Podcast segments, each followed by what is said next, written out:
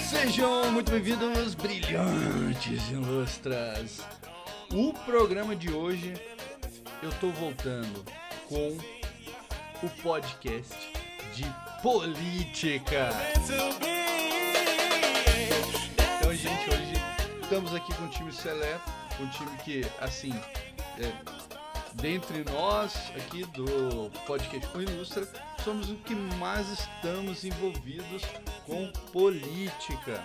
E é o seguinte, o time está escalado hoje, o Ilustra, óbvio, porque eu sou os seus hosts, e aqui do meu lado, Princesa Japonesa. Alô,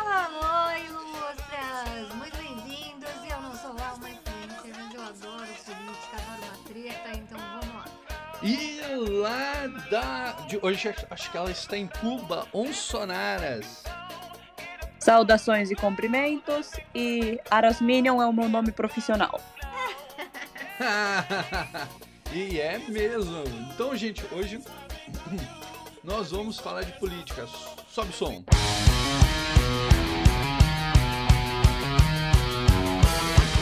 E vamos lá. A gente vai começar esse primeiro episódio de política porque estamos em ano de eleição e lembrando, nós não estamos fazendo propaganda eleitoral pra ninguém, porque pode dar processo. Eu não tô afim de ser processado, princesa japonesa. É isso aí, não é propaganda eleitoral, é só opinião com verdade aqui no podcast. E lembrando que isso aqui só é uma conversa entre três cidadãos, né? É, brasileiros que se interessam por política, estão afim de falar de política e tem um programa agora exclusivo para a parte de política, né, Sonaras? Com certeza.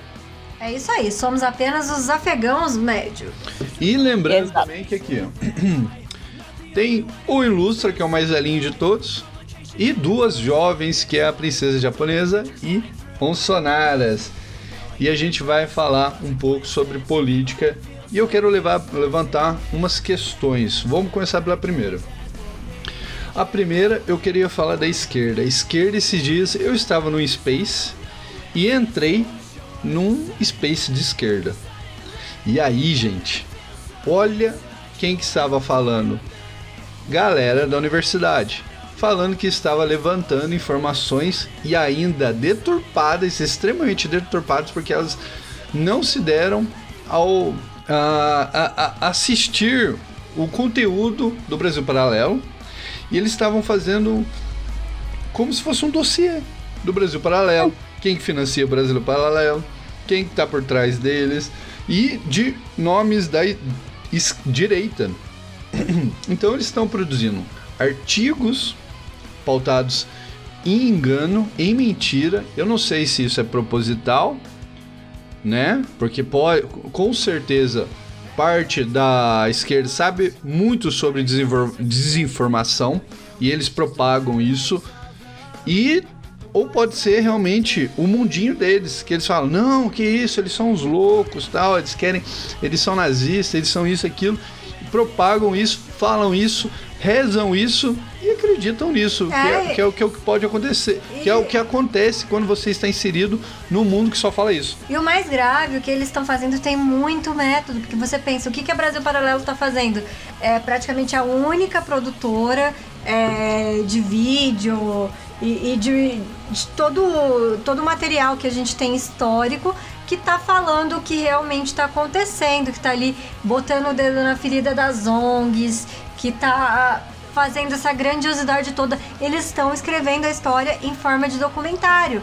Então você descredibilizar todo esse trabalho que é totalmente verdadeiro, totalmente seguro, honesto e embasado com muita pesquisa, é um jeito de você reescrever a história. Você fala tudo que os caras estão produzindo, você descredibiliza e depois, quando você puder, você escreve a história por cima do que realmente aconteceu. Exatamente. Tanto que a Brasil Paralelo, ela conversa com muita gente. Ó, o Luiz Felipe Pondé não é um cara de direita. Também não é um cara ali de, de- Ele tenta ser de centro. Ele é de esquerda. Mas ele tem um viés de esquerda, ele tem, tem um- alguma coisa assim. E, e lógico, ele tem que rezar cartilho da onde ele convive. Ele não quer virar cara pra galera. Mas a Brasil Paralelo, por exemplo, no, no documentário Fumaça, eu esqueci o nome. Cortina de fumaça. Cortina de Fumaça. Eles convidaram Aldo Rebelo, que, que é alguém mais é, é, mais esquerda do que Aldo Rebelo, e eles falou lá, é, é, é, é, não tinha aquela coisa assim do viés, eles estavam falando sobre o ambiente, o meio ambiente brasileiro, a Amazônia brasileira, o que, que acontece, o que, que deixa de acontecer. Eles estavam colocando todos os lados, todos os problemas, todos a- o que poderia vir de solução. E eles fizeram um negócio realmente assim, é, buscando a realidade e não o, um, um panfleto político para lá ou para cá. Né? E isso que eu acho interessante, isso que tem que ser pautado. Nós estamos trabalhando com ah, o futuro do país e nós buscamos isso, é, a verdade. Às vezes, algum político de, né, pode errar, ninguém vai abraçar erro, gente, presta atenção. E aí eles falam sobre isso, e o que, que a esquerda estava falando nesse space?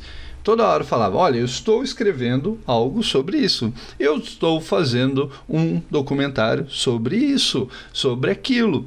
E eles estavam com produção massiva, tipo assim, da, do- da pessoa. Ah, eu estou escrevendo um livro, eu já escrevi dois livros sobre isso, já escrevi artigo é, pra ir sobre isso.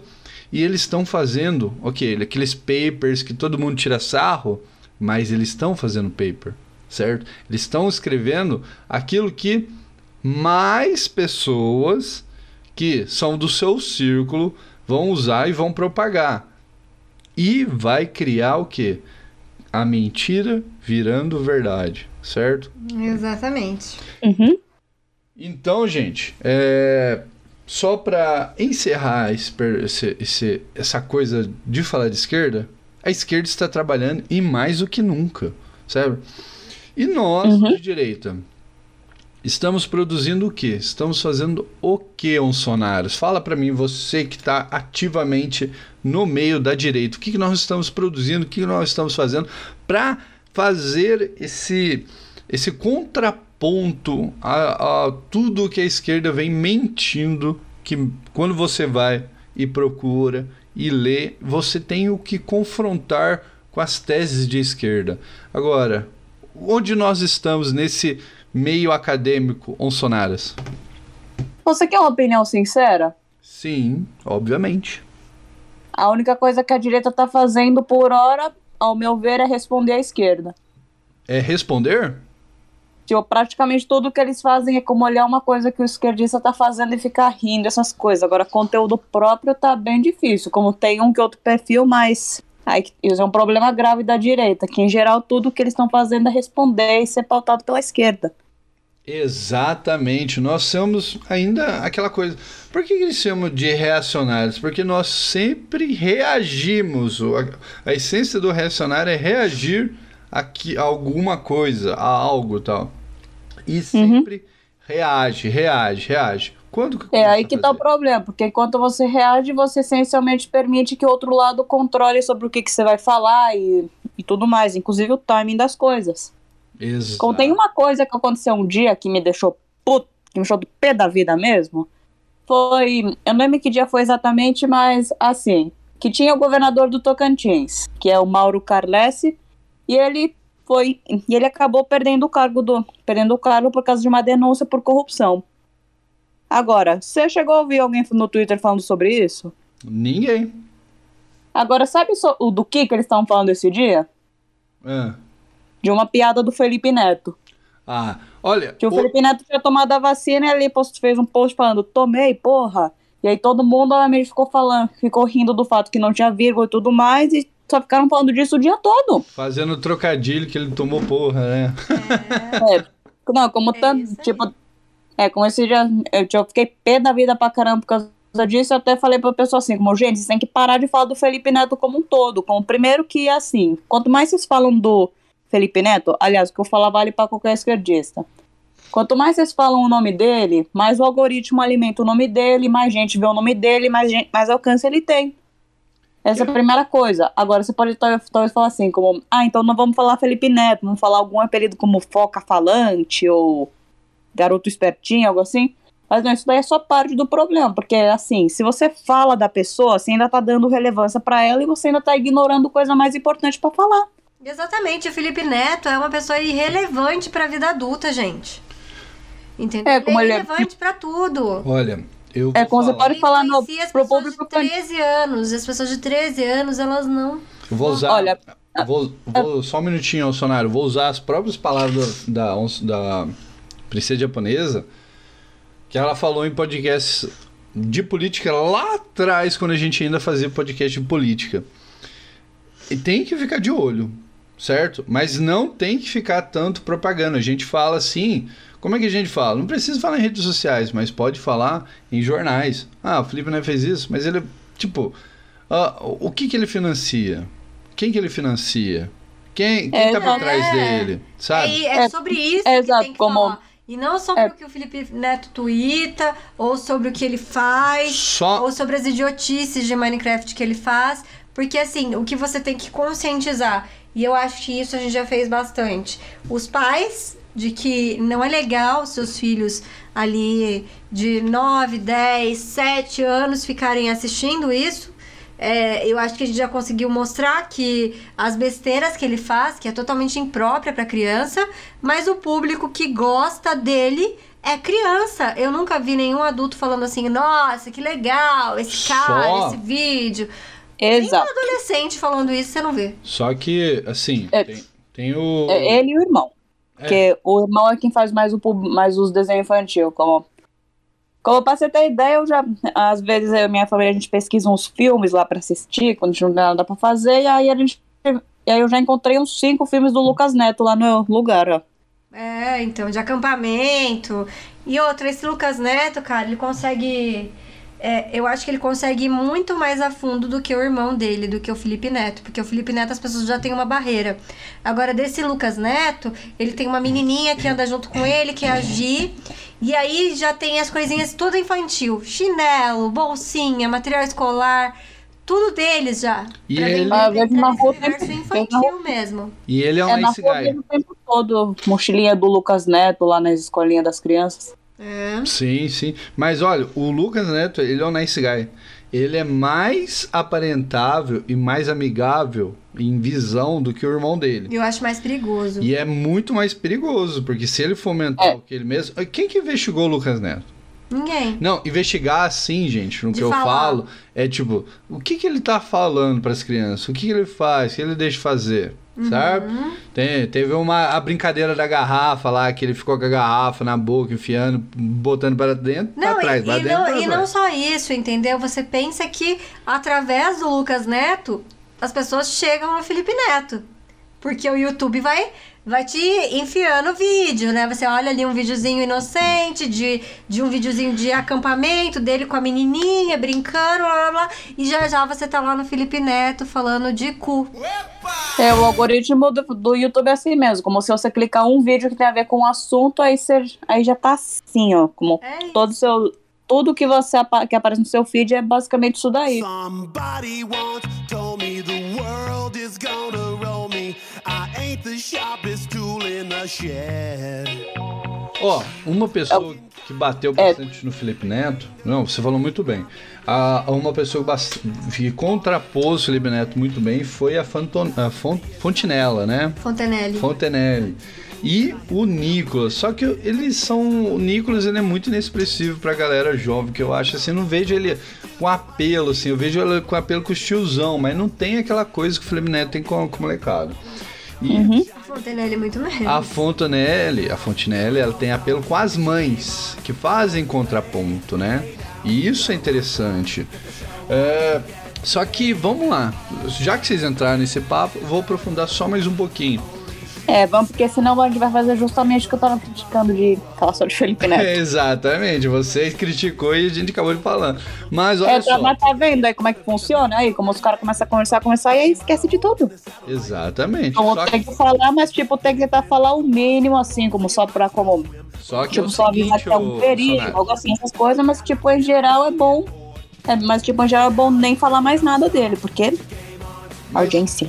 É aquela coisa, se você não falar, ele não vai, ele não vai deixar de existir, gente. Pelo, pelo amor de Deus, vamos pensar assim também. E olha, vamos lá. Eu vou aprofundar aqui, vou botar na mesa, igual o nosso amigo Dr. Umbrella fala. O Felipe Neto faz live com ministros iluminados. Não vamos falar nomes, mas ele faz é, é, lives com ministros iluminados. De boca de veludo. Exato. E, e é o seguinte, você, você já não é mais uma criança. Você fala, você, eu sou um, um jovem adulto, lá, eu tenho 16, 17, 20 anos, 25 e ainda assisto Felipe Neto. Se você né, for uma pessoa sem cérebro assim, e ver uma postagem sobre ah, Felipe Neto discute sobre isso com o ministro é, Togado. Cara, você vai falar, nossa, ele tá falando com o ministro da Justiça. Eu nem sei o que é ministro da Justiça, mas deve ser importante. Eu tô falando de que, gente, aqui como uma pessoa leiga. Como uma pessoa que não acompanha a política. Porque assim, ó, a galera da direita, eles acompanham. Eles sabem o nome de cada ministro. Eles sabem escalar o ministro. Mas se coloque no lugar de quem não é da, da política, quem não acompanha, quem não, não, não é igual nós, nós que temos esse hobby de acompanhar a política. Ele fala assim, nossa, olha, ministro da, do STF, olha... algumas pessoas, ministros do STF ainda é uma coisa muito importante, muito longe da sociedade. Não, de certo, é importante. É uma. Eles cuidam da tripartição da justiça, que era para ser algo realmente focado na justiça. E aí, o ministro Iluminado chama ele para falar e tentar chegar próximo das crianças. Claro que poucos vão ver, porque a maioria do público não vai interessar por isso, mas um ou outro ali que é mais ali, "Ah, eu sou eu sou mais inteligentinho e tal, vai chegar e vai falar assim, né? Pô, vou ver, vou ver o que que ele vai, o que que o que vai rolar desse papo. E aí, gente, eles não querem todos, eles querem alguns porque de alguns surgem carinhas que a esquerda usa. A esquerda usa, olha, a esquerda prega muito contra a beleza, mas eles usam muitas pessoas bonitas. Olha, antigamente eles usaram a juventude e a beleza daquele. é, daquele cara pintado lá, o Lindbergh? Lindeberg faria.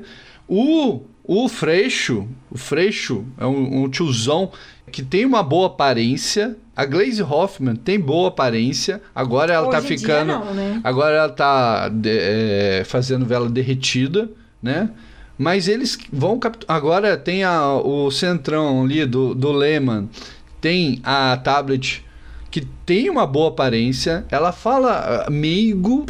O filho Gente- do, do assassinado lá, Campos. O, o filho do Campos está Que sendo é namoradinho preparado. da tablet. O, o- sabe quem está sendo preparado para política também? O filho do Mário Covas está sendo preparado. Ele já tem Sim, é tudo que ele Bruno fala. Covas. Bruno Covas, ele sai na, na mídia direto. Eu tenho visto essas coisinhas sobre ele. Então, assim, gente, eles estão usando beleza e juventude. Tudo o que está no quê?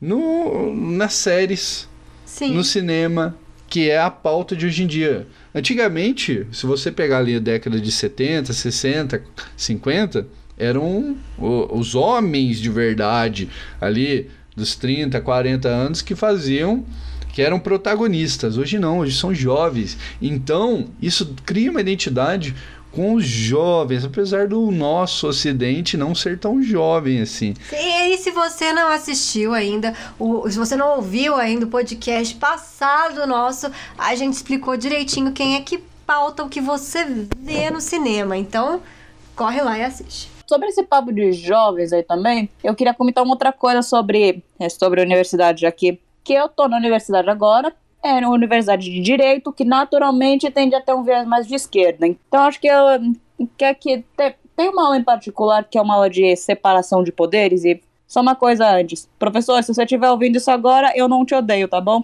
Eu até gosto da sua aula, só não gosto muito do seu, muito do seu, sua visão política, mas tudo bem? Ah, então assim, Peraí, Que tem- peraí, tem uma- faz uma pausa aqui.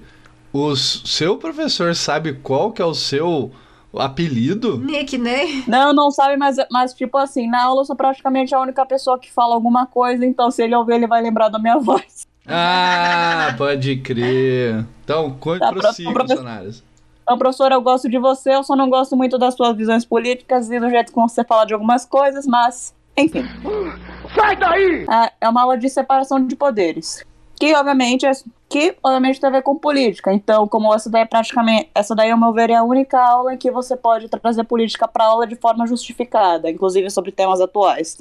Mas, enfim. Aí, nas duas últimas aulas, eu acho, o professor meio que dava, meio que deu uns dois desabafos sobre política antes de começar a aula, que tinham a ver com o STF e tudo mais.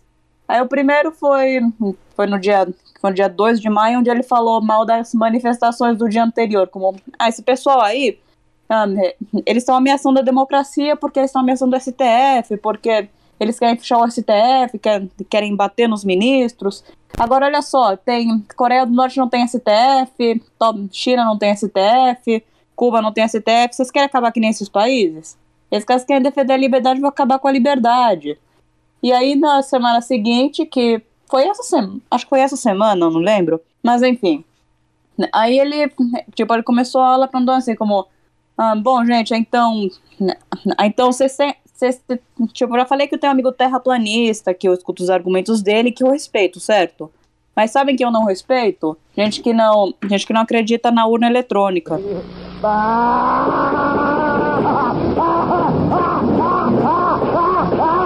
Nossa, sério? Ele tem fé na urna eletrônica?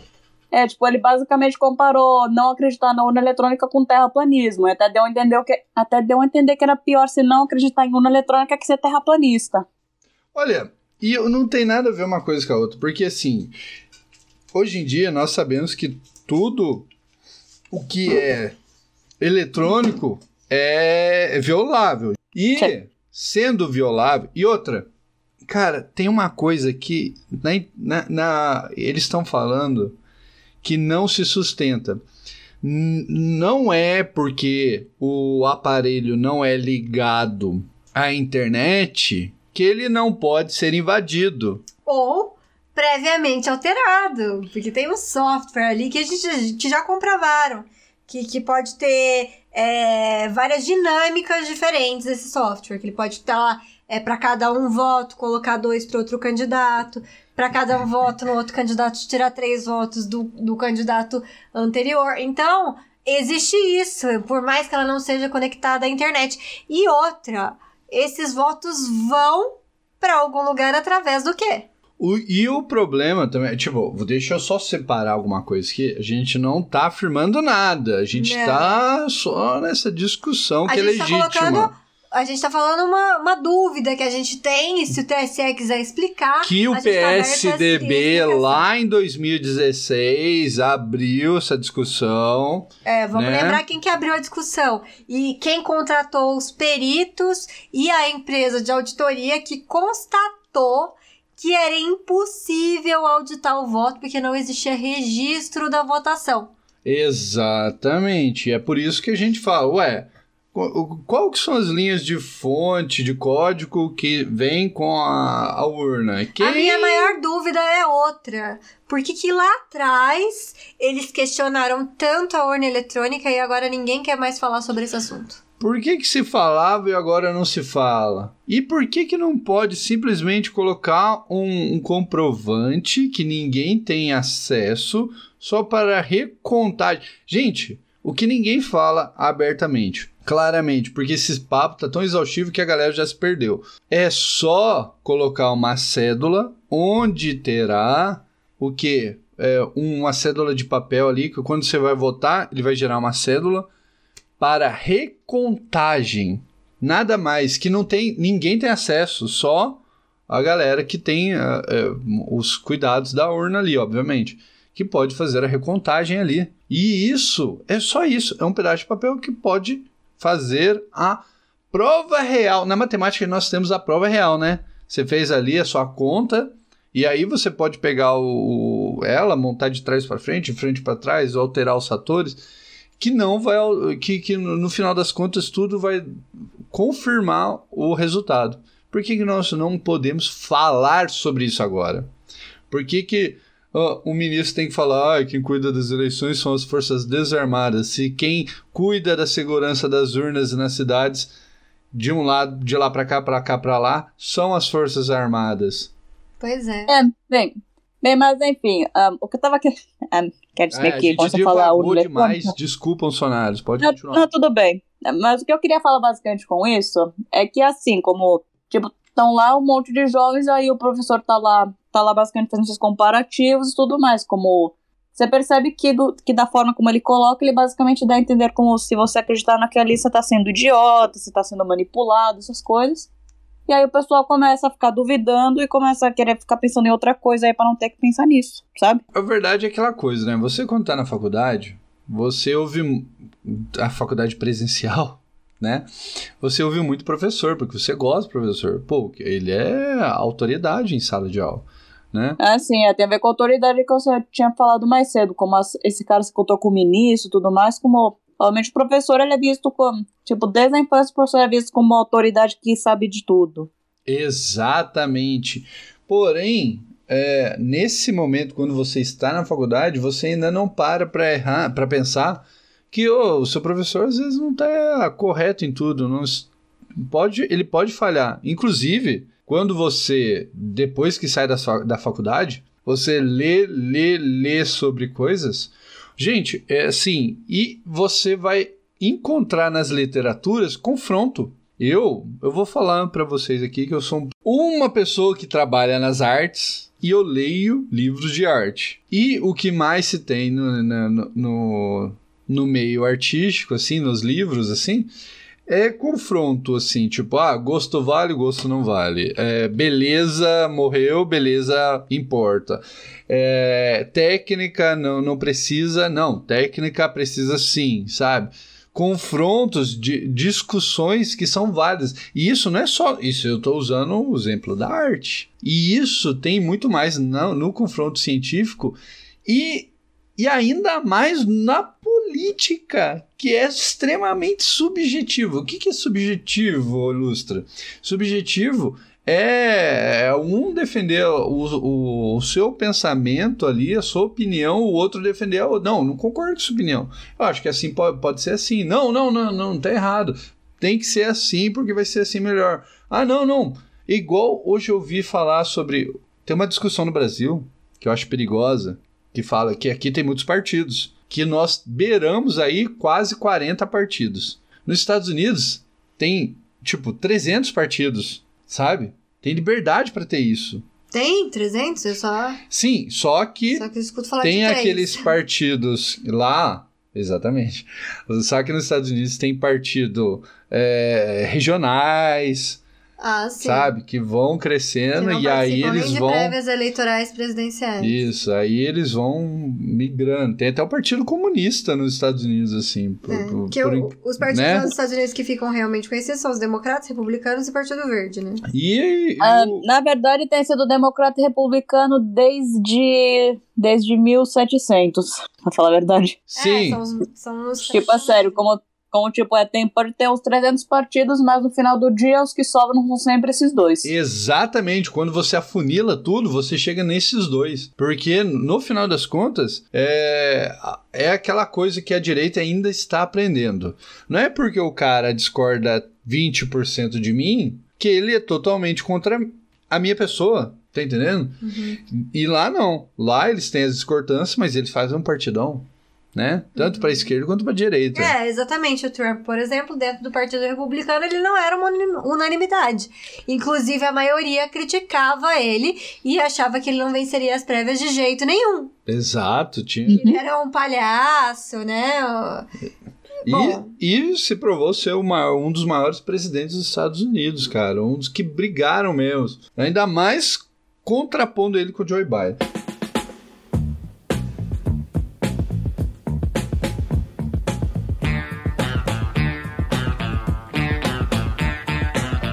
À discussão aqui, onde nós estávamos sobre é, eleições. Isso nos leva você, assim, ah, você tá falando contra a urna? Que isso? Você é terraplanista? Você é louco? Sabe? Eles vão te taxar do, do, do- dos adjetivos mais pejorativos possíveis pra te colocar.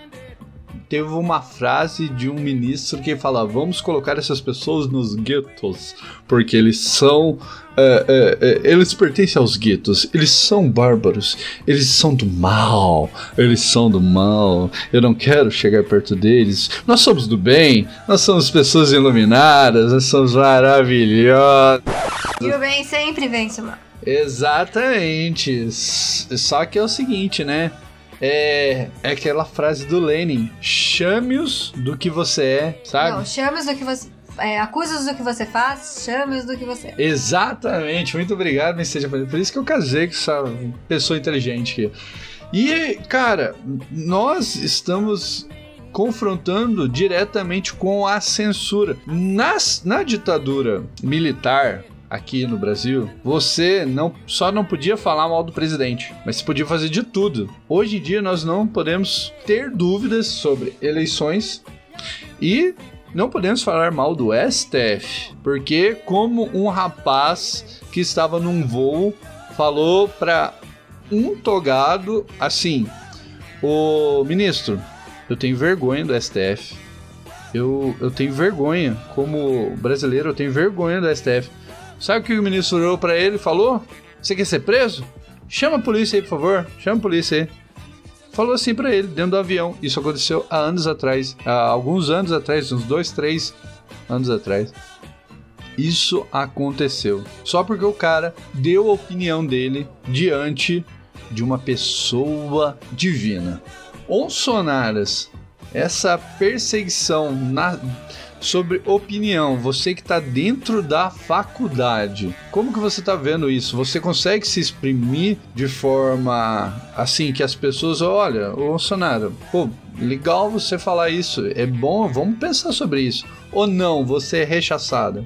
Assim, nas únicas vezes em que eu realmente cheguei a falar assim de política foi durante essa aula aí que eu comentei, porque de vez em quando tem umas discussões e tudo mais. Só que aí, só que assim, quando a gente tá tendo discussão, aí quando eu falo assim mais do meu ponto de vista mais de direita, aí o pessoal, tipo, pessoal meio que, tipo, eles raramente falam alguma coisa, mas eles ficam olhando assim com cara feia mesmo. A maioria do- dos que eu vejo. Só que agora, teve uma vez em que a gente tava em que a gente tava fa- tendo uma discussão sobre autoritarismo e tudo mais. Aí a gente, e pra basear nisso, o professor tinha passado umas leituras pra gente, com uma do Montesquieu, uma do, tipo, tinha uma de como morrem as democracias Pera também. aí. Não, você falou errado. É igual o pronunci... a pronúncia do cara do MBL, é Montesquiel. Ah, sei lá. Tô Esse, esse brincando, cara aí, tô você sabe, brincando. Tá certo, Tá. Não, tá- vocês sabem de que eu tô falando, mas tudo bem. Você tá bêbado. Eu tô fazendo piada. Tudo bem. Mas enfim, aí nesse livro de como morrem as democracias, tinha um, tinha um quadro lá, que tinha um quadro naque, onde de- tinha umas quatro características que, que diziam que eram sinais de que um líder estava sendo autoritário. Que ah, eu não lembro o que exatamente dizia naquele quadro lá, mas assim, aí eles falaram o que, que tinha no, no- na tabelinha, no quadro, aí o professor perguntou, vocês acham que vocês acham que um dos candidatos que a gente tem à presidência não tá nesse quadro, ou tá nesse quadro, algo assim? Tipo, eu tô se achar se algum tava ou se algum não tava. E não, tipo, assim, meio enviesado. Tipo, sem viés, sem viés, na verdade. Aí, aí o pessoal falou assim, acho que todos eles estão aí até certo ponto. Tipo, todo mundo foi isso daí. Aí tem uma hora que falou, então eu acho que o presidente também tá aí. Aí, aí meio, acho que mais ou menos, acho que todo mundo começou a falar assim, ele gabarita esse, esse quadro aí. Como a gente começou a falar isso daí, aí, aí eu falei assim, não, na verdade ele tá em um, em um ou dois esse daí no máximo. E aí todo mundo começou a rir, só que aí uma menina perguntou se eu tava falando sério, e aí eu falei que sim, e todo mundo ficou quieto. Caramba. Cara, eles ainda acham que é piada. É, E outra, eu acho que eles só não, não rechaçam e, e não fazem o que eles realmente têm vontade de fazer, que é, que é tirar sarro e tudo mais é, da gente, porque eles têm aquele negócio do politicamente correto, sabe? Dentro deles. É. Então, então É. eles ficam até tipo assim: ah, não vamos falar nada, vamos. Eu vejo muito isso no meu trabalho, entendeu? Porque eu já levo a minha garrafinha de água lá com o povo armado jamais será escravizado. E eu trabalho numa repartição pública.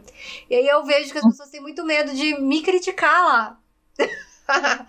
Por conta do politicamente correto. Então, independente do que elas pensam, elas têm medo de me discriminar um pouco, entendeu? Aliás, eu sinto isso. Eu não sei se você, dentro da universidade, que é um ambiente assim de esquerda, se você sente isso também. Mas eu, numa repartição pública, eu sinto isso. Eu falo assim, eu, eu já tô escrachando quem eu sou. É, eu não vou falar aqui, mas quando a campanha autorizar, eu vou adesivar o meu carro de verde e amarelo, colocar uma foto do Bolsonaro lá.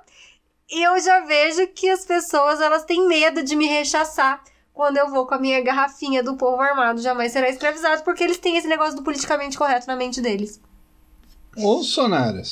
Eu não sei se teria a ver com politicamente correto. Talvez eles simplesmente não ligam, então meio que, ah, deixa pra lá, algo assim. Só que pelo outro lado eu meio que não tenho amigos também, como só tem um cara em particular que ironicamente ele diz que ele é de esquerda, mas mas tudo bem. É, Mas ele não é da minha turma, ele é de outra né? coisa. Eu, eu Não, é- o, o Ilustra, no, no mundo das artes, todo mundo é de esquerda, meu irmão. Todo mundo, ai, é, ai, a esquerda é boa.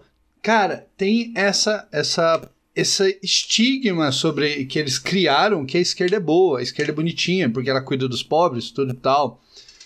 Porém, você vai pegar um país esquerda, vamos lá, um país esquerda, Canadá. Canadá. O Canadá lá com o Justin Trudeau, né? Hoje mesmo eu estava lendo uma matéria de jornal que eu vi num, num, num canal e eu falei, não, não é possível, cara, isso aqui é, é- só pode ser. Não pode ser verdade, cara. E o pior que era. num, num jornal chamado Spectator, é, foi publicada a seguinte matéria: Por que Canadá está sacrificando os pobres? E a política de é, eutanásia para realmente pessoas pobres que jogam as pessoas falam, a- num modo, num jeito que a pessoa se vê assim, tipo, cara, se eu tentar aqui um tratamento, eu vou só me endividar.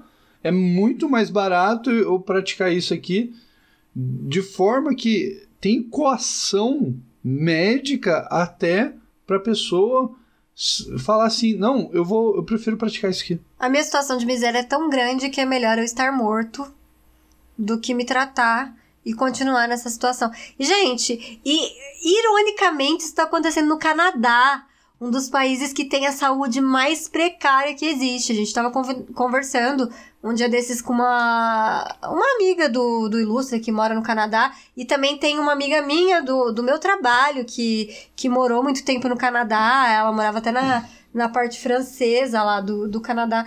E ela falou que, tipo, ela foi com a filha dela de 10 anos de idade e ela rezava todos os dias pra filha dela não ficar doente naquele lugar, porque ela sabia que a filha dela não, não ia ter um tratamento adequado lá. I but I was led astray. The day you walked away, you were the clock that was ticking in my home. Changed my state of mind. When love's so hard to find. Esse primeiro episódio é para colocar ah, algumas coisas horríveis que nós estamos vivendo agora. Como que o mundo está indo para cima de você e você às vezes não está percebendo, não está sabendo levar outras pessoas que o mundo não tá fácil. Eu vejo pessoas que trabalham comigo, que geralmente não são tão ligadas assim, falar de George Soros, falar de globalismo. Eu falo, gente, pessoas assim, até 5, 6 anos atrás, não, sabiam nem quem eram. Agora falam de grandes famílias, isso, aquilo. Os mais inteligentes. Mas tem gente. Gente, eu convivo com pessoas que se você. Assim, ah, tá numa conversa de boa tal, e começa. A pessoa fala, ah, mas por que a política é isso? Aí você vai dar um argumento. Cara, eu vi a pessoa mudando da água pro vinho. Falando, mudando assim o assunto. Mas e aí, e o futebol? Tá, tá, você viu o seu time lá? só para não entrar naquele papo em que você ia falar alguma coisa com é, é, argumentos. Só porque a pessoa. Ela pre... e, eu, eu, isso não foi uma vez, foi várias vezes que eu convivo com algumas pessoas de um certo meio que eu não posso falar. Mas a pessoa prefere é, não ouvir do que ouvir e ter que procurar sobre. Porque isso vai de desencontro com tudo que ela ouve, com tudo que ela vê nos jornais, com tudo que ela é, é bombardeada em cima dela. Ou Sonaras, você que está na faculdade, o que, quais são as fontes aí? É, eu acredito que são literárias, né? Mas de que viés vem? Do jornal, só literário? Como é que é? Conta pra gente. A maioria tende a ser mais coisa mais literária, como de vez em quando tem jornal quando é relevante, mas em geral é mais literário mesmo. Quer dizer, obviamente o professor escolhe quais livros que vai ser. Uh, tinha uma professora em particular, no entanto, mais ou menos no primeiro semestre, que ela diretamente falou pra gente assim, ó. Gente, olha, vocês só podem. É melhor que vocês só fiquem com as fontes que a gente tá mandando aqui, porque, porque assim, já teve vezes em que alguém pegou uma notícia, que não, uma notícia, uma, um fato histórico que não foi assim de verdade e achou que era verdade e colocou no mestrado. Caraca, eles direcionaram a fonte que era para ser usada? Foi uma professora em particular, mas é. E também teve uma palestra em particular onde ele, onde, base, onde a pessoa falou assim, como, gente, vocês preferem pegar a notícia nas redes sociais ou, na, ou nos jornais? Mas deviam pegar nos jornais porque nas redes sociais todo mundo é inflamado, ninguém entende nada e tudo mais. Agora nos jornais é uma gente profissionalizada, sabe? Profissionalizada, né? A gente vê como que os jornais são profissionalizados, né? Olha, eu vou falar uma coisa, como é que sobre redes sociais, você abriu um assunto muito interessante, o, o Sonaros. Redes sociais, como é que funcionam as redes sociais? O você tem pessoas do seu círculo de amizade. Você convive, você troca ideias, você confia. São pessoas. É, é, aquela ideia, né, né? Nós gostamos das mesmas coisas e odiamos as mesmas coisas. As pessoas de redes sociais têm seus círculos de amizades baseado nisso. Você não. É, você tem círculo de amizade com pessoas que às vezes não gostam do que você gosta, certo? Então, mas só que geralmente, quando a pessoa começa a discrepar muito do que você gosta ou que você desgosta, já não é tão amizade, é coleguismo. Agora, quando você gosta mesmo, quando você tem isso do Inden Valley, Inden Knowledge, é, de você gostar das mesmas coisas e odiar as mesmas coisas, o que, que acontece? Vocês trocam ideias. E vocês trocam ideias sobre tudo. Sobre um filme, sobre livro, sobre notícias. E isso acontece nas redes sociais hoje em dia. Pô, são redes sociais onde as pessoas entram no seu social, trocando ideia, falando sobre o que gostam, sobre o que desgostam. E existem uma, pessoas que gostam de coisas iguais e, e, e, cara, compartilham coisas iguais. Igual eu, a princesa japonesa, a gente vai compartilhar coisas diferentes? Não, a gente vai compartilhar coisas que gosta. Tá certo que vai chegar uma hora ela vai compartilhar alguma coisa de culinária, que eu não entendo nada, e eu vou compartilhar de arte, que ela não Ou entende de nada. música sertaneja, que ele odeia. E eu vou compartilhar. Eu não falo muito de música, né?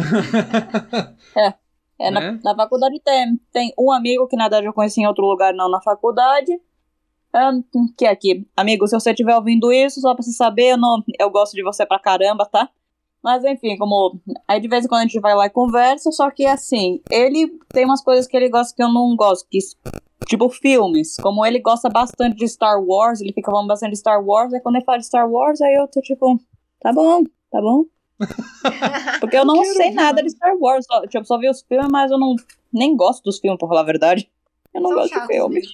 Não, não, calma aí. O, o Star Wars 4, 5 e 6 são bonzão, mano. E desses Bonzão. novos, Agora, o 1, 2 e 3, eles são oks. Oks. mas e esses Agora. novos? 7, 8 e 9 é cagado. É cagado. 7, 8 e 9 não na verdade, existe. Na moral, Quem tinha que falar sobre isso aqui, quem tem é, é, é, gabarito falar disso aqui, que viu exaustivamente essas paradas, Dr. Umbrella. Ele já falou em outros podcasts. Busquem lá em outros podcasts lá que você vai ouvir a opinião dele é, sobre isso. Então, princesa japonesa, quando é, o seu dia a dia lá, vo- você tá no seu trabalho lá, conversando né, com as pessoas, com o seu, a galera que trabalha junto com você, você com a sua garrafinha do Bolsonaro, porque olha, uma coisa a gente tem que falar, gente, a gente votou no Bolsonaro na eleição passada e nós acompanhamos o nosso o político que nós colocamos lá e cobramos tudo e, a- e vemos o que tá certo e o que tá errado. E a gente tá junto. Você, na sua condição lá, que, que você vê ou deixa de ver lá? Como é que as pessoas reagem à sua garrafinha, à sua opinião, quando você fala assim do Bolsonaro? Ah, elas ficam acuadas, constrangidas, como se eu fosse uma opressora. E aí eu acho que elas tentam fazer com que eu me sinta mal, né? É, ali no meio delas. Mas eu não me acuo. Mas, assim, porque elas são de outros espectros políticos ou porque elas não entendem de política? Elas são mau caráteres mesmo. Eu sou de uma repartição pública, né, gente? Então imagina. É Politicagem, né? É politicagem pura. Olha, uma vez eu, vi, eu estava num, num, num evento que um, um prefeito apareceu num ex-trabalho meu, né? Não vou falar qual. Mas ele começou lá, né? Era época de eleição, dois anos atrás, né? Isso mesmo. E aí ele começou a, a falar assim. É aí um, um brother meu, que ele até dois anos depois, infelizmente, foi demitido por causa da pandemia. E ele, ele comentou assim, não, por que que assim, ele era meio Bolsonaro, ele deu a entender um negócio assim, meio mais viés assim pra direita. O prefeito ficou full pistola. Eu falei, nossa, mas por que o cara ficou tão bravo assim? Ele parecia ser liberalzinho, certo? Ele é. E aí eu fui, eu fui, eu fui puxar o fio da meada, assim. O cara tava com ligações com Dória. Por isso que ele ficou putaço quando sentiu um, um bolsonarista lá falando alguma coisa. É. Pois é. Só que é o seguinte, agora, a pessoa não, não, pode. é, Assim, ó, tem o petista. Não, a gente conhece petistas. O se ligou. É, no meu trabalho tem um.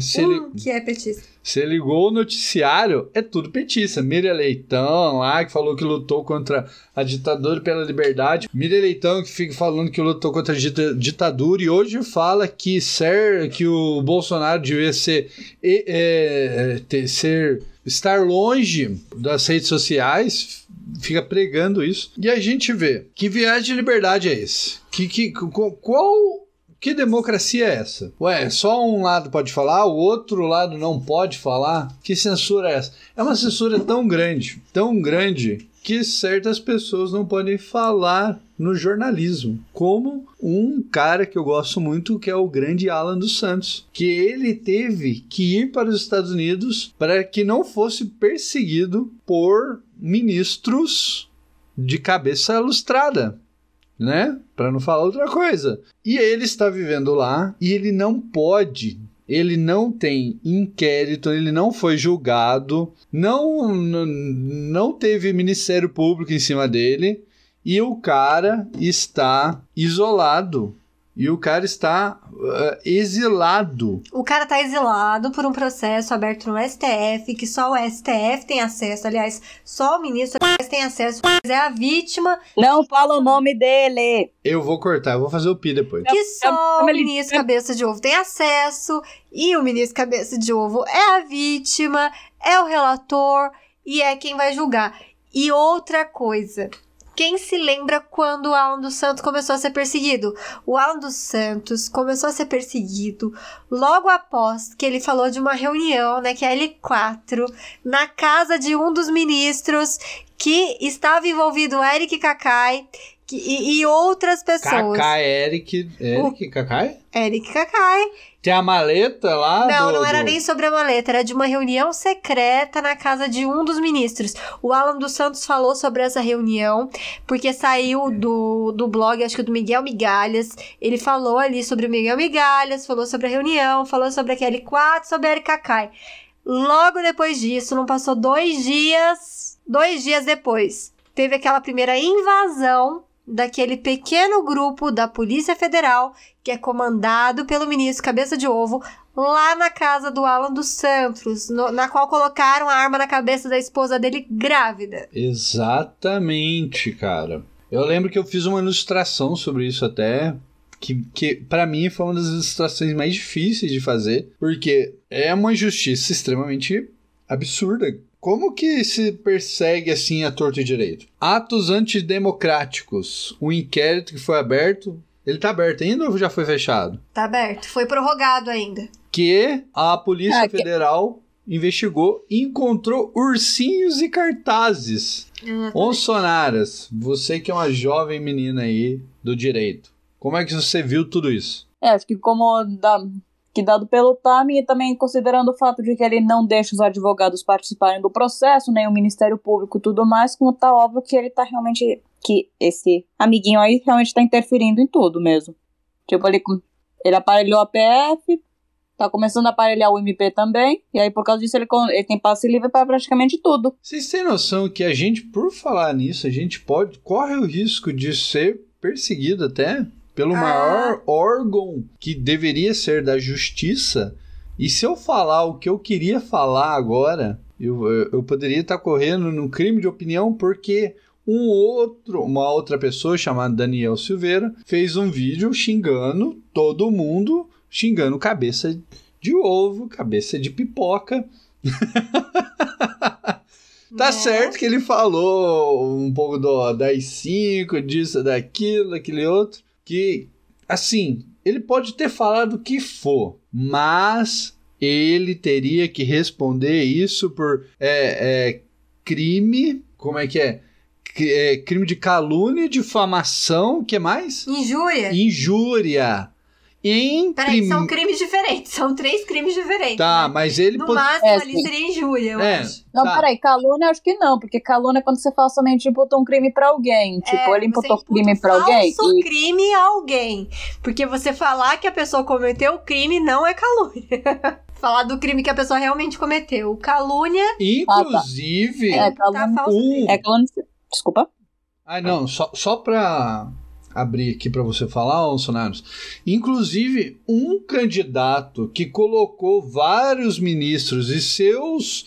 E, e, e, e, a esquerda que ficou no Brasil até 2018 colocou vários ministros no, no, no, no maior, no Supremo Tribunal Federal, eles soltaram um cara. ele- Eles, eles soltaram assim falando, tipo, não é que ele tá inocente, é que o julgamento, todo o Ele foi julgado no processo, lugar errado. o processo dele foi julgado no lugar errado. Pera aí, tem que começar de novo. Mas ainda não começaram. Mas ele E tá aí- prescreveu. Oi?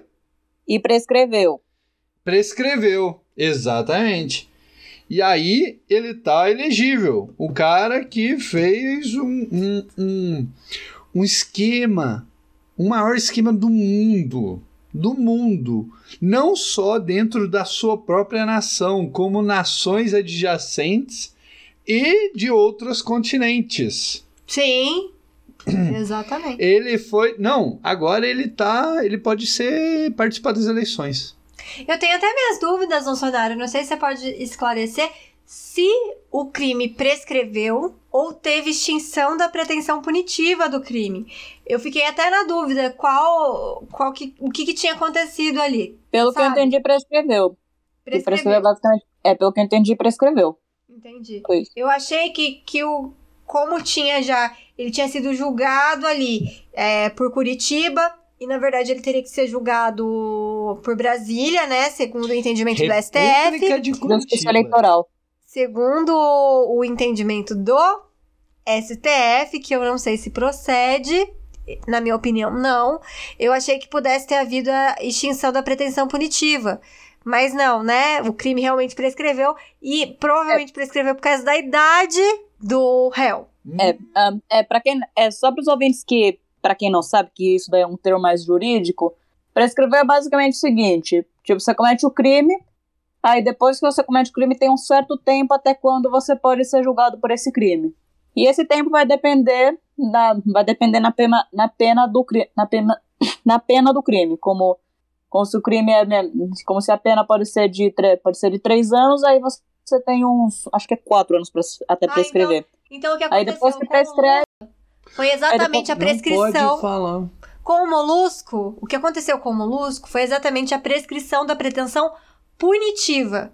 Não foi a prescrição do crime propriamente dito. É, aí basicamente depois que prescreve, você não pode mais processar a pessoa por isso, independente do que aconteça. Quer dizer. Só explicando o que é prescrever, basicamente. É, não, mas no caso do molusco, não foi a prescrição do crime em si. Eu acho que o que prescreveu foi a pretensão punitiva. Foi o, o direito que o Estado tem de punir ele, e não a prescrição do crime em si. Ah, tá, tá. Porque teve a notícia crime antes do lapso temporal de prescrição. Entendeu?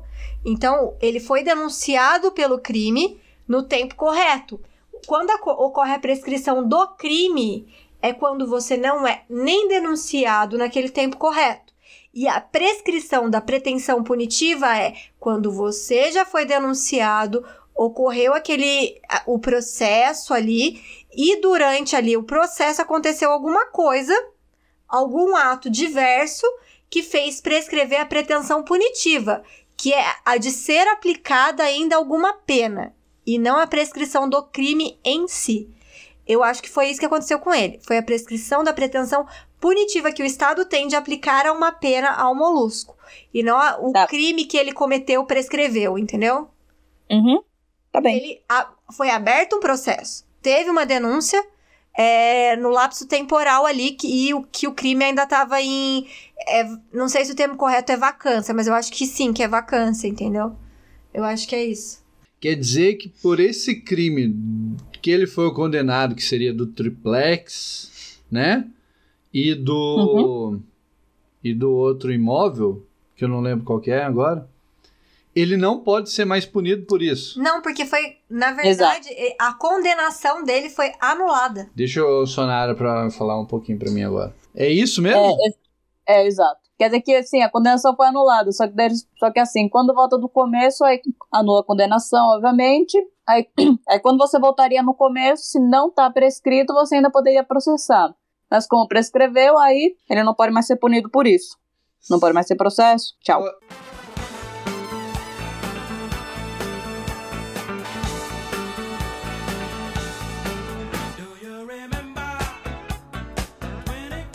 Engraçado, né? Hoje nós estamos aqui em 2022. Esse juiz que condenou o Nine Fingers, ele era um juiz muito bem é, visto há quatro anos atrás, 2018, aclamado nacionalmente por muita gente que queria ver justiça no Brasil.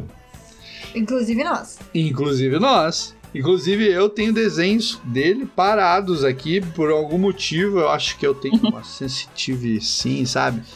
Que fala, tipo, não, não continua esse desenho, cara. É, Eu quero ver esse depois. é o tempo. E aí, é, esse juiz chegou pouco tempo depois da pandemia, ele saiu do governo. Saindo do governo, ele falou: Cara, eu tenho coisas para falar do governo. O governo tem alguma coisa errada nessa nessa data aqui, onde aconteceu uma reunião, o governo fez coisa errada.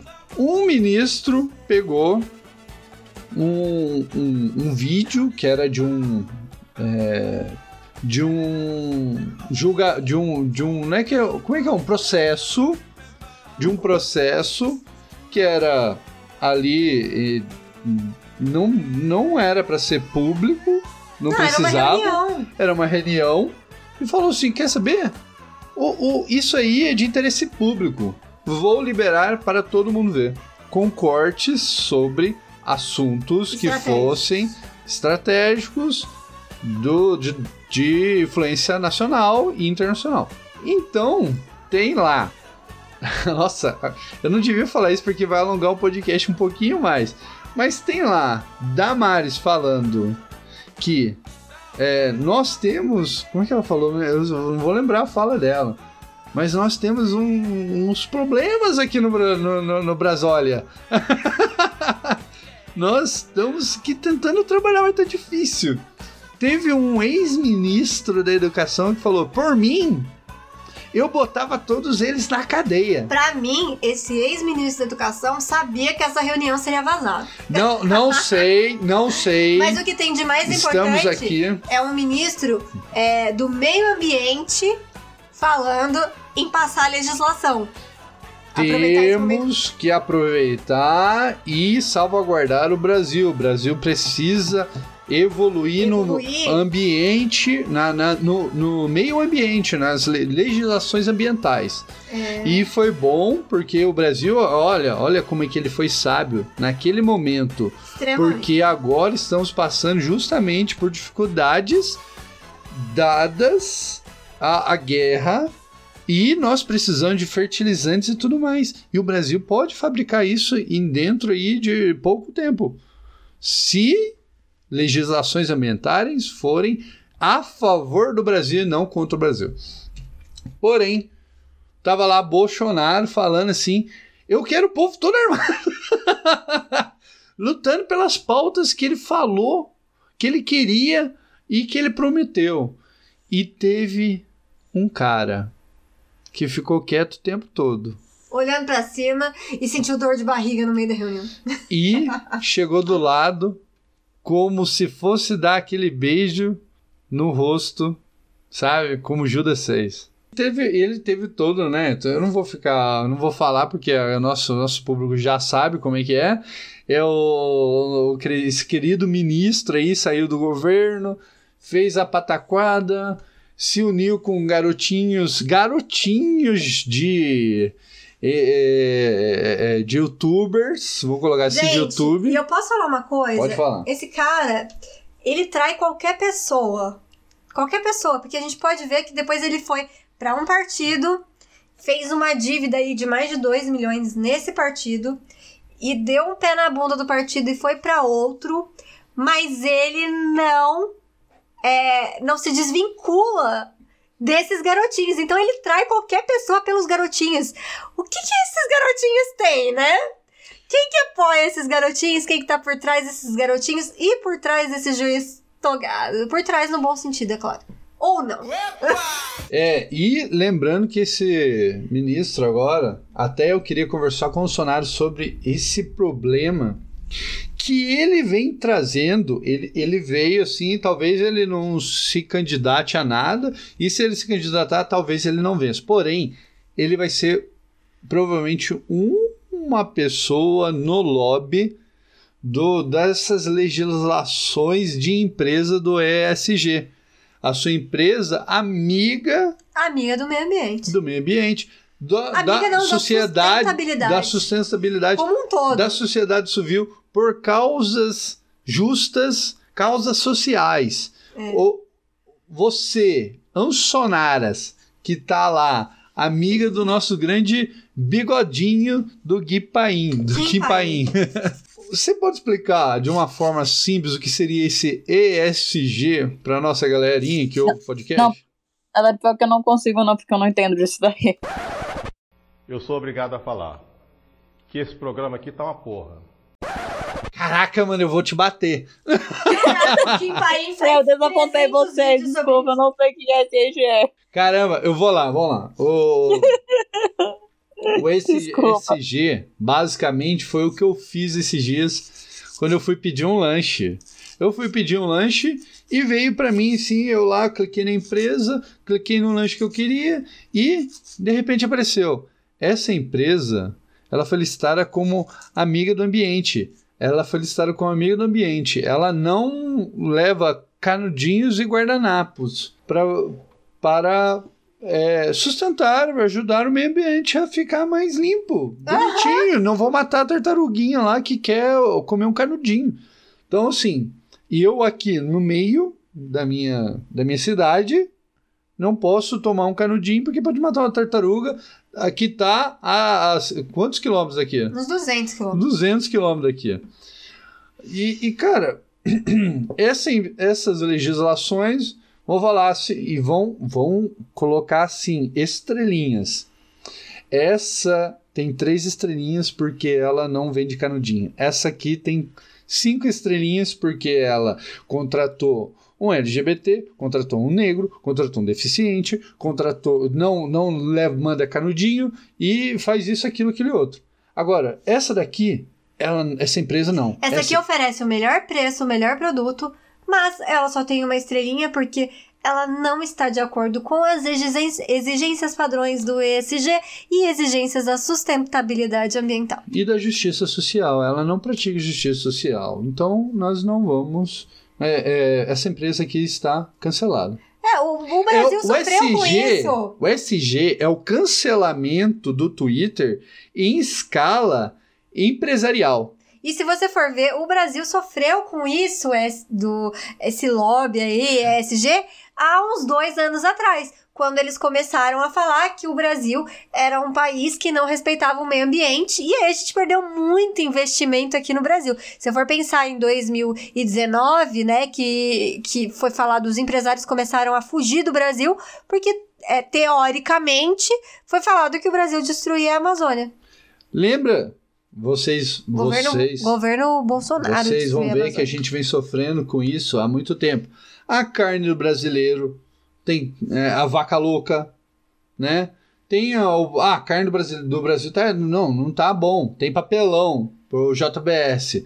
Ah, não, não, tem uma, uma gripe no, no, no, no porco brasileiro. Tem alguma coisa sempre na indústria agro-brasileira que é sempre atacada. Você sabia que a indústria agro do, da França, o, o agropecuário lá, o agricultor, o cara que trabalha com agro lá, ele recebe mil euros por cada hectare de, de plantação ou de, do que ele faz lá? Pois é, e você pode ver. ele, ele recebe. E aqui no Brasil não. E ele pode plantar em todo, toda a área dele. Aqui no Brasil, você, dependendo do estado, você tem que preservar 80% da sua, da, sua, da sua propriedade tem que ser destinada a proteger o meio ambiente e você só pode produzir em 20% dela. Gente, a gente já tá quase finalizando aqui o nosso podcast, mas é muito importante isso que o Lúcio tá falando, porque o agricultor brasileiro, ele é um raçudo. Ele é um raçudo porque ele produz sozinho, ele não recebe subsídio para produzir. E ele é atacado de todos os lados, com legislações, com empresas, com outros países, atacam o agro brasileiro a todo momento.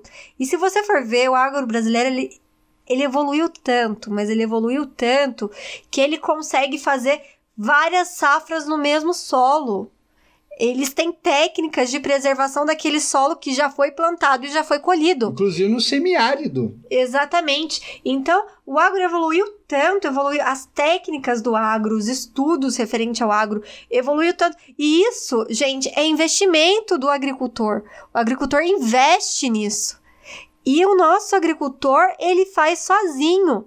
Ele não recebe subsídio. Os agricultores americanos recebem subsídios, os europeus recebem subsídios. E o agro do Brasil, que alimenta um terço da população mundial, é raçudo, sozinho e recebe ataques de todos os lados. Quando o agro brasileiro parar de produzir, o mundo vai passar fome, literalmente. É isso aí. Então, gente, Não, a gente só não vai poder finalizar o podcast ainda, porque ainda tem uma parte que eu e a Bolsonaro vamos falar de lindura. então deixa eu ir no banheiro e pegar mais uma cerveja. É, a gente tem que falar aqui, eu e a Peraí, peraí, Bolsonaro. peraí, peraí. Eu Bolsonaro- aí. Espera aí, espera aí. Não, não grava ainda, não. Corta essa parte aí, o, o Lustra. Corta essa parte, o Lustra. Não.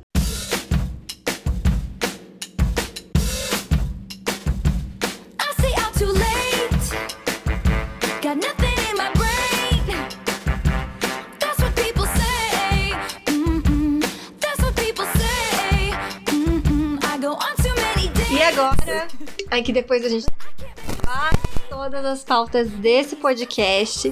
Vou eu e a minha amiga On Sonara aqui falar de uma parte muito importante que envolve o famigerado julgamento do Daniel Silveira e o riso da nossa querida Lindora. O que, que foi que você acha que aconteceu com aquela risada, On Sonaro? Ah, tá explicativo no vídeo. Ela viu uma piada e riu dela. Exatamente. Nada menos. Tem como não ler? Dá vontade de sacudir pelo colarinho aquela cabeça de pipoca e jogar ela no lixo. Não, tipo, Não imagina, tem você tem que ler isso daí na frente. Tem que ler isso daí na frente do Alexandre de Moraes. Quem que não vai rir? Você imagina você lendo uma piada sobre a pessoa, né, que tá fazendo um auê, querendo prender a pessoa que fez a piada. Você tem que ler isso na frente da pessoa. Gente, na boa, aquele riso não foi de uma pessoa que tava compactuando com aquilo. Foi Não. o riso de uma pessoa que tava vendo a situação constrangedora da pessoa que tava querendo prender quem fez a piada e ela tava ali na frente dele, entendeu? Na frente dele. Era impossível não dar risada. É, mas você a gente falou assim sobre. A gente, a gente meio que falou sobre, sobre a forma como a esquerda age de vez em quando. Mas querendo ou não, a direita meio que tem um pouquinho disso daí também. Como, por exemplo, a gente tinha falado mais cedo do senhor ministro da Justiça e também de um outro ex-ministro da Educação. Só que assim, em 2018 todo mundo gostava dele. Só que muitas das coisas que a gente vê que ele fez de errado já estavam presentes em 2018. Então, por que, que a gente só começou a ver agora? Porque ela até representava justiça e tudo mais, então e por causa disso, qualquer um que faça um A contra ele já era visto como um petista.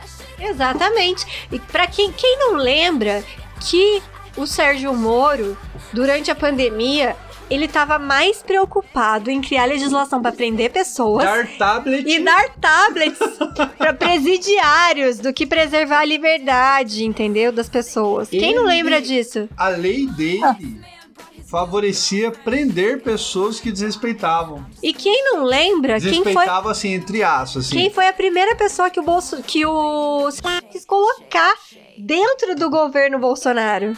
Que foi a Ilana Zabó, né? Que é financiada pelo Jorge Soros, tem uma fundação pra financiar o desarmamento e tudo aquilo que a gente é contra. Uhum, só não fale o nome dele. É, eu dou um pi depois. Como É. é o que o pessoal chama ele? Marreco? É, boa, boa. Eu chamo de passarinho. Não, o entendeu? Soros. Não, o Soros pode falar, ele não vai ouvir isso aqui. ah, então beleza. O É. E é isso, gente. Mas enfim, É, Mas, eu enfim, em momento como- nenhum acho que a Lindora é uma pessoa que tá ali como, como a Denise, né? Que Denise com dois S, que tá amando do Alexandre de Moraes, muito pelo contrário. Eu acho que, que tudo ali que ela fez foi inclusive pensando em não descredibilizar a- o que o trabalho da PGR e tudo que a PGR ainda pode fazer. E vamos lembrar que o Daniel Silveira só foi julgado porque a PGR estava no processo, porque senão ele não seria julgado. E sem ser julgado, ele não conseguiria a graça. Peraí, deixa eu. Deixa É. eu você falou aí do Daniel. Eu queria saber da Onsonaras sobre o Aras e Daniel Silveiras. Como é que o Aras se posicionou? Porque eu, nessa época, eu não acompanhei direito. O Aras ficou de férias. é, o Aras estava de férias. Só que agora, eu cheguei a ouvir esse. Tipo, só que agora, quando ele chegou a comentar, quando perguntaram pra ele diretamente sobre a graça, o máximo que ele falava era assim: ah, eu vou manifestar no momento oportuno. E também tem uns jornais que estão falando que ele aparentemente vai ser a favor. Eu não sei, eu não sei como é que vai ser, mas tipo. Eu tô achando que vai ser a favor porque. Eu tô achando que ele vai ser a favor da graça, porque se fosse pra ser contra, aí como já tá tudo preparado lá pra ele ser contra, como como tinha como te- já tem a narrativa de que a Lindora é amiga do Alexandre de Moraes, um, o STF já tá puto com ele já faz tempo.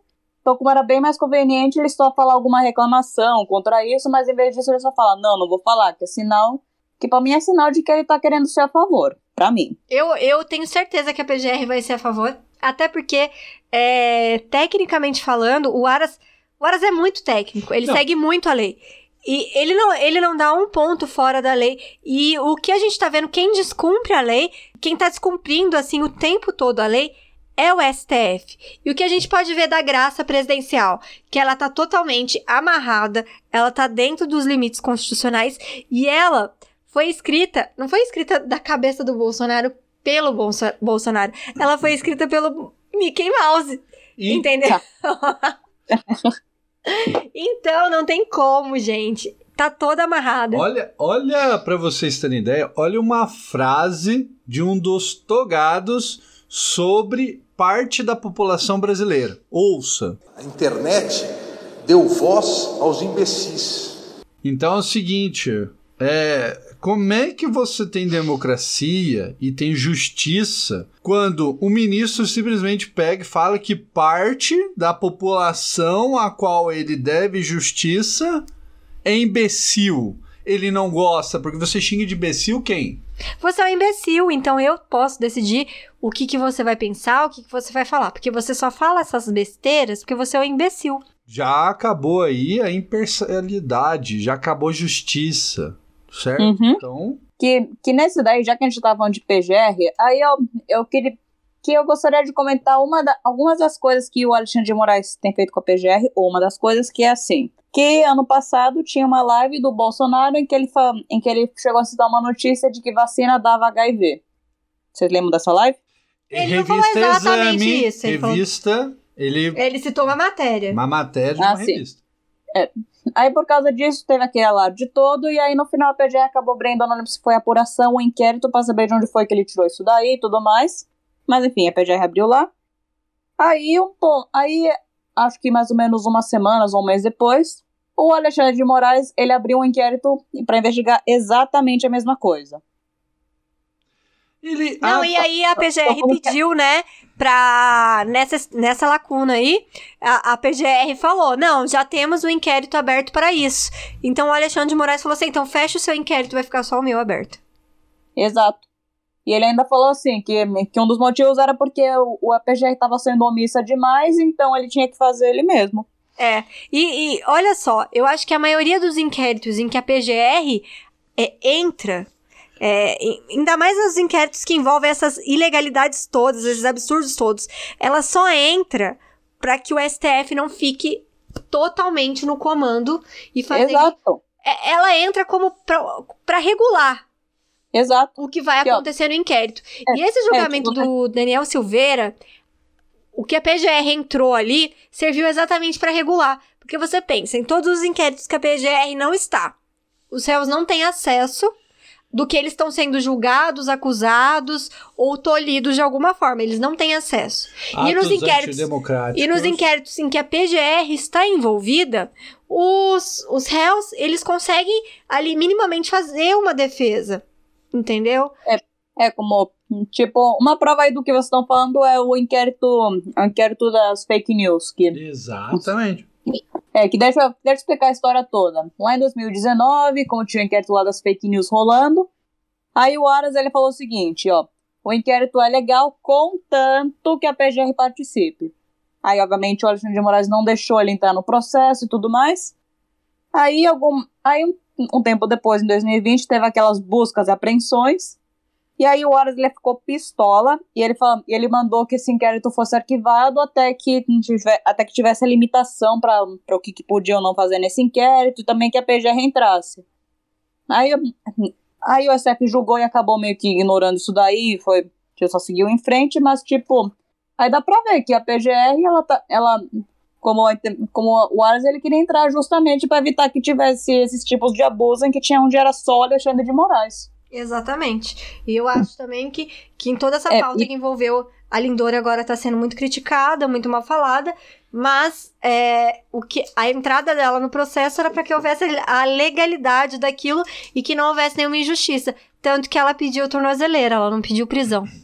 Exato. E outra coisa, como além disso aí da tornozeleira, vocês vão, vocês vão reparar que nos outros presos do Alexandre de Moraes ele não pedia tornozeleira, ele só pedia prisão preventiva e aí de vez em quando se ele se, ele se comportava bem, tornozeleira, mas como ele é direto na prisão preventiva. Sim. Agora, e outra coisa, como acho que na outra semana ela tinha falado de que, de que antes de que fosse julgado o negócio, antes que fosse julgado a graça, teoricamente a tornoze- tornozeleira devia ficar. Só que assim, se fosse para agradar o Alexandre de Moraes, ela teria, tipo, um, ela teria se manifestado contra a graça naquele dia, e dois, ela teria pedido a prisão preventiva em vez da tornozeleira. E o Se o Alexandre.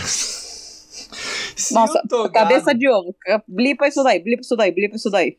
Se o cabeça de ovo pudesse falar, sabe como é que ele falaria em rede nacional? Cortem-lhe a cabeça. Não, nada a ver, irmão. É isso aí. E com essa frase inteligentíssima do Ilustra, a gente acaba esse podcast. Muito obrigado por ouvir até aqui. Fiquem com Deus e até mais. É. Cause I